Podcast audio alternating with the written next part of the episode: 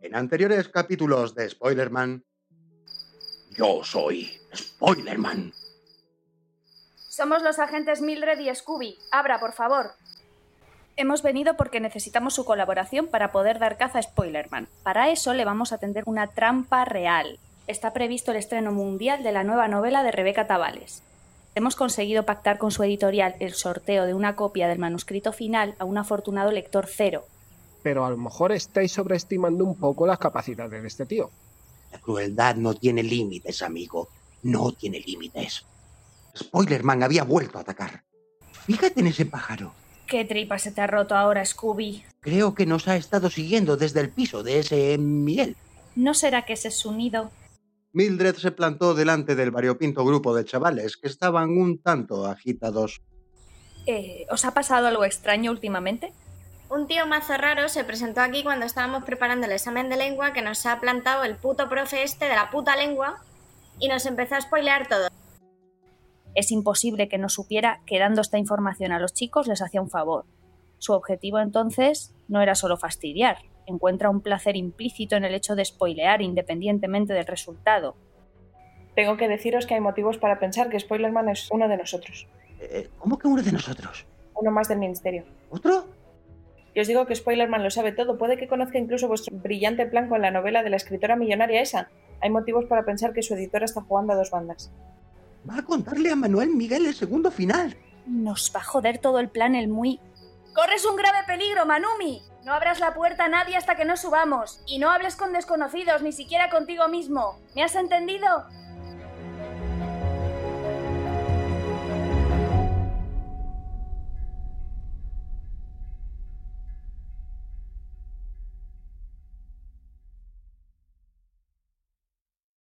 Capítulo quinto.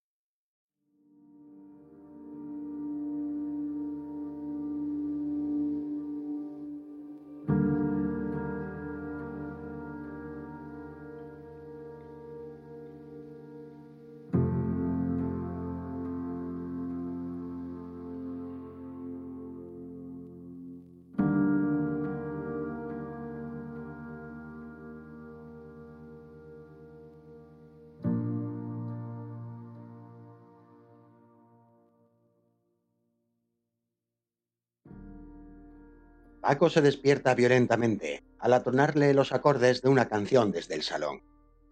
Menudo bozarrón tiene Daddy Yankee, piensa, mientras escucha los primeros versos de Ella me levanto.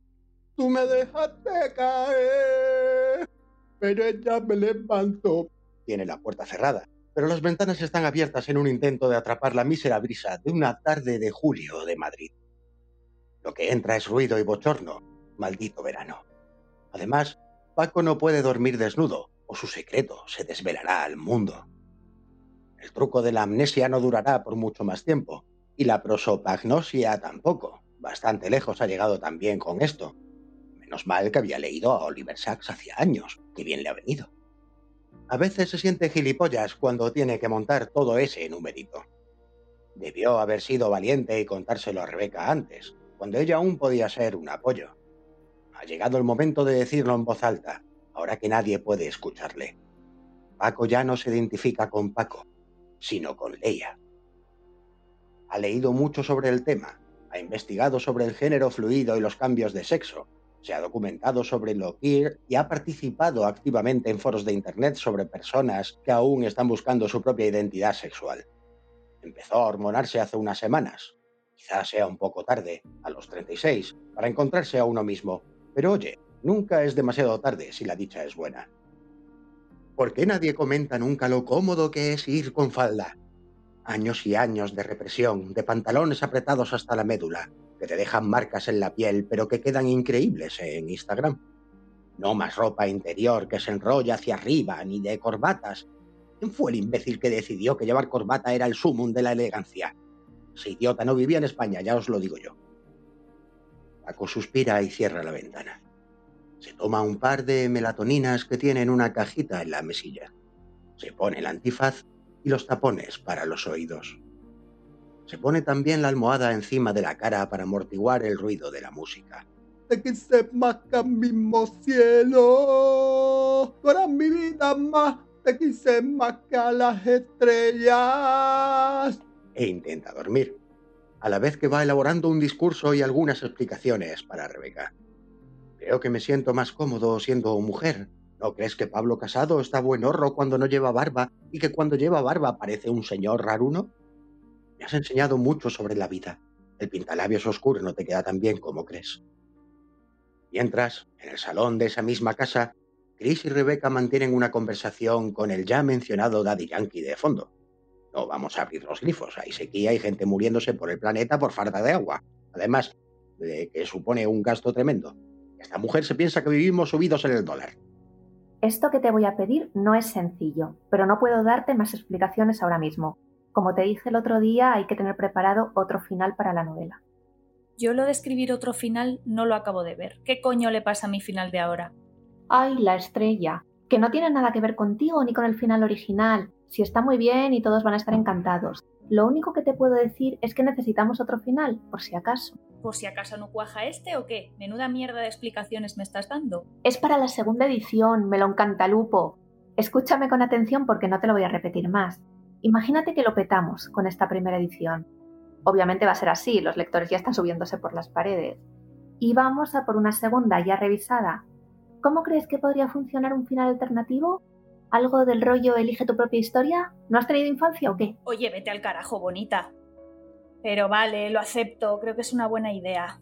Te refieres a lo que hicieron en Netflix, ¿no? En el último capítulo de Black Mirror, que podías ir eligiendo lo que comían, la canción que escuchaban. Sí, básicamente es eso, pero sin lujos, que somos millonarias pero tenemos un límite. Hay que tener los pies en la tierra. Si a los lectores les damos más, se aturullan. Vale, sí, sí, me pongo con ello en cuanto te vayas. Vale, pero esta es una misión de alto riesgo. No puedo arriesgarme a que alguien se entere de la mera existencia de este archivo. Vamos a hacerlo de la siguiente manera. Tendrás que escribir a mano el final, nada de dejar rastro en ningún ordenador o dispositivo. Lo meteremos en un sobre color manila y lo sellaremos con el lacre que nos regaló Vargas Llosa. Se cree el ladrón que todos son de su condición, pero esa es otra historia. Joder, Chris, pero si parece Tom Cruise en Visión Imposible. Mucho arroz para tan poco pollo, me parece a mí. Tenemos que cubrirnos las espaldas, te estás enfrentando al grupo radical más extremista que existe, el fenómeno fan. Bueno, bueno, si tú lo dices te creo. Tú me has ayudado a llegar hasta aquí. Cuando tenga el sobrelacrado, ¿dónde lo guardamos? ¿En tu casa? ¿O podríamos hacer como los ladrones en las películas, guardarlo en el congelador? ¿O en una tabla suelta del suelo? A ver, Paul Newman, ¿me quieres dejar hablar? Tengo un contacto con alguien que daría la vida por ese manuscrito. Es ella la que me ha dado instrucciones para mantenerlo a salvo de ojos indiscretos. Cuando lo tengas lo vamos a llevar juntas al Museo del Prado y se guardará debajo de un cuadro. Estará custodiado en la sala del Jardín de las Delicias y esta única copia será vigilada por Cleo, que permanecerá con ella día y noche. ¿Cleo? ¿Y quién es su compañero Marco Antonio? Ya está la lista que todo lo sabe. Es escolta, y creo es su nombre en clave, palurda. De repente, a Chris le suena el móvil. Rebeca baja un poco la música para poder escuchar lo que dice este misterioso personaje no tengo mucho tiempo. Me pilláis entre misiones. Os llamo porque sé que estáis juntas y que Chris ya te ha informado de la operación Rebeca. Lo único que tienes que saber de mí es que el manuscrito estará a salvo conmigo. Lo que pido a cambio de su protección son Skittles de la bolsa verde de los ácidos, no de los rojos. Una veterana de guerra no como guarrerías. Ramen de sobre y acceso a Netflix, que una tiene sus vicios. Os mandaré instrucciones mañana a las 13 horas. Cambio y corto.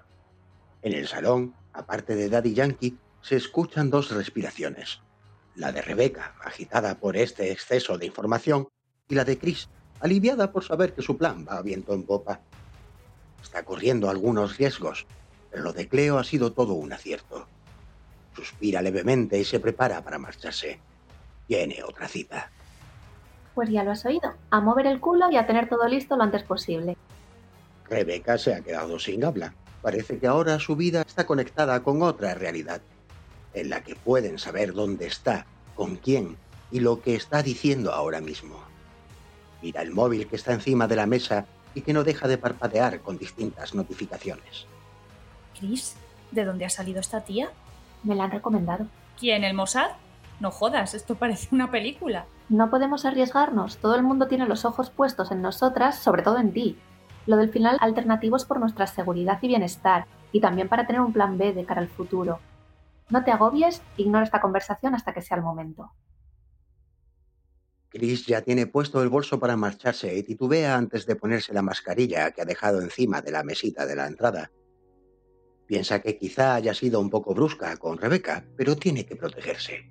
Hay mucho en juego, así que se traga la actitud y se pone la mascarilla. Hablamos, no te preocupes. Escribe a tu ritmo y cuando esté, está. Me voy corriendo, que además he aparcado fatal. Chris abre la puerta de entrada y se va sin mirar atrás dejando a Rebeca con el culo torcido. A la que sale, se quita un momento la mascarilla para respirar algo de aire. Y asfixia con el cacharro este, de sudores. Ya no me hace falta ni limpieza facial ni pepinillos en vinagre. Se va acercando al coche y ve que algo no le cuadra. Está aparcado fatal, eso era totalmente cierto, pero está segura de que no había ninguna nota en el parabrisas. Enganchada a la parte delantera hay un papel doblado en cuatro. Chris lo agarra rápidamente y se mete en el coche con él para leerlo con tranquilidad. Dice así. Lo sé todo. Cleo puede ser tu llave. Tendrás noticias.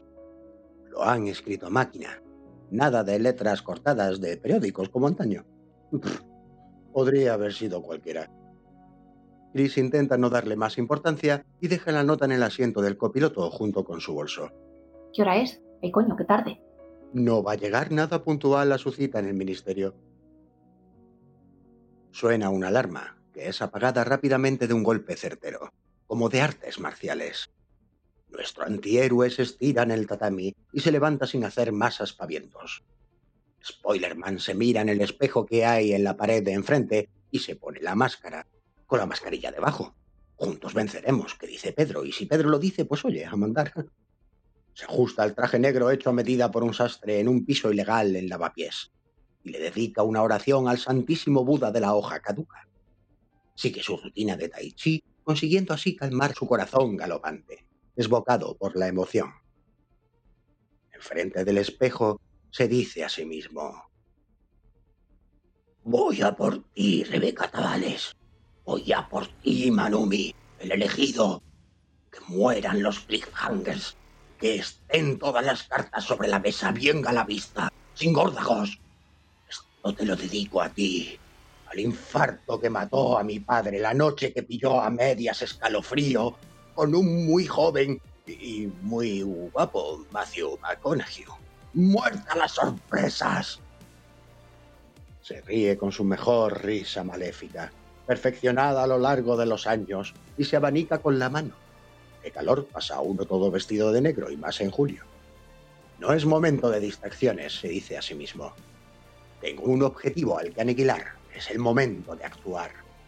Da un sorbo largo a un zumo y busca su abono de transportes encima de la mesa del estudio.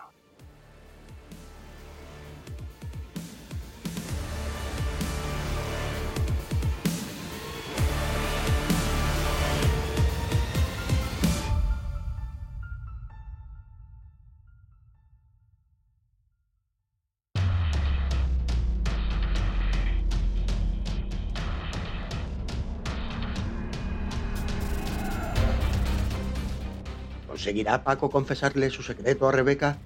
¿Se habrá librado Chris de las sospechas que planean sobre ella? ¿Quién es y qué es lo que conspira Cleo? ¿Quién le ha dejado la nota a Chris en el coche? ¿Qué fue antes, el huevo o la gallina? ¿Habrá visto Spoilerman Origen? Todas estas respuestas, o no, no, en el próximo capítulo de las aventuras de Spoilerman. Solo en leyendo hasta el amanecer.